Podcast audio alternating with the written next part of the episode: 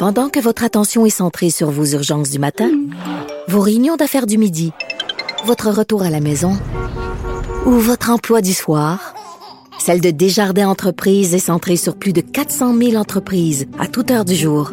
Grâce à notre connaissance des secteurs d'activité et à notre accompagnement spécialisé, nous aidons les entrepreneurs à relever chaque défi pour qu'ils puissent rester centrés sur ce qui compte, le développement de leur entreprise.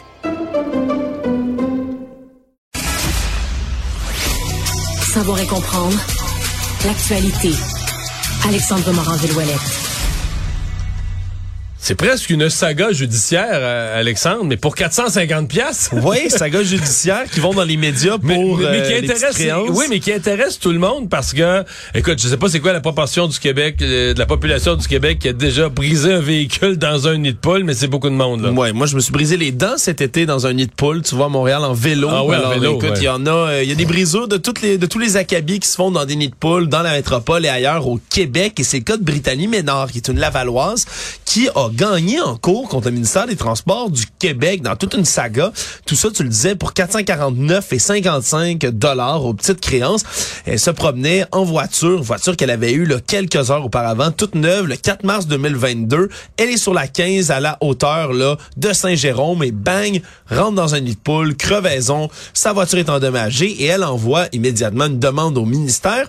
Et ce qu'on lui dit du côté des réclamations, on refuse de payer parce que la détérioration de la chaussée constitue un phénomène normal en hiver qu'il ne peut, sur lequel on ne peut pas intervenir. C'est la réponse du ministère. Puis après ça, on réfère à l'article 30 de la loi sur la voirie où les préjudices causés par l'état de la chaussée aux pneus ou au système de suspension d'un véhicule, mais on n'est pas responsable de ce côté-là.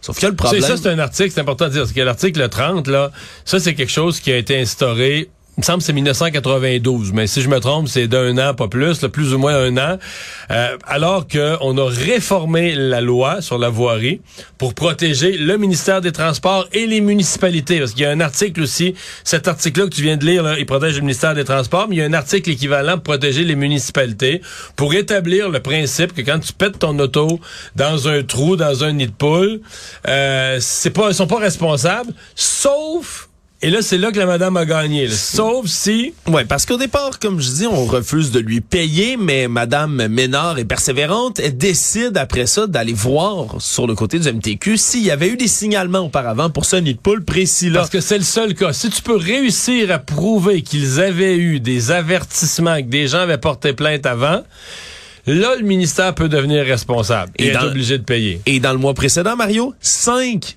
signalisations, cinq signalements distincts ont été faits au ministère des Transports du Québec. 16 février 2022, il y a un automobiliste qui se plaint qu'il y a un trou qui est en train de se former. Le 28, après ça, on dit qu'on est tombé dans le nid de poule, s'entraîner des dommages sur le véhicule. 1er mars, il y a un conducteur qui s'inquiète de trous dangereux. Le lendemain, quelqu'un se fend deux pneus dans le trou. Après ça, le 3 mars, il y a une autre plainte, deux autres pneus crevés par une autre voiture. Là, ça faisait quatre jours de suite, le 28, 1er, 28 février, 1er, 2, 3 mars. Exactement. Et là, le 4 mars, c'est Mme Ménard qui roule au même endroit. Et malgré le fait qu'il y a eu cinq signalements, il n'y a pas de, évidemment de réparation du côté du nid de poule, mais il n'y a même pas de signalisation pour prévenir y a même pas Un dans le trou. Et là, du côté de la juge, dans ce dossier-là, elle dit, ben, le DMTQ a été prévenu cinq fois plutôt qu'une. Alors, elle juge qu'il y a une faute lourde commise du côté du ministère des Transports du Québec et donc condamne le ministère à payer. Mais attention, Mario, le MTQ refuse encore et toujours de payer en demandant une rétraction du jugement parce que leur avocat ne s'est pas présenté.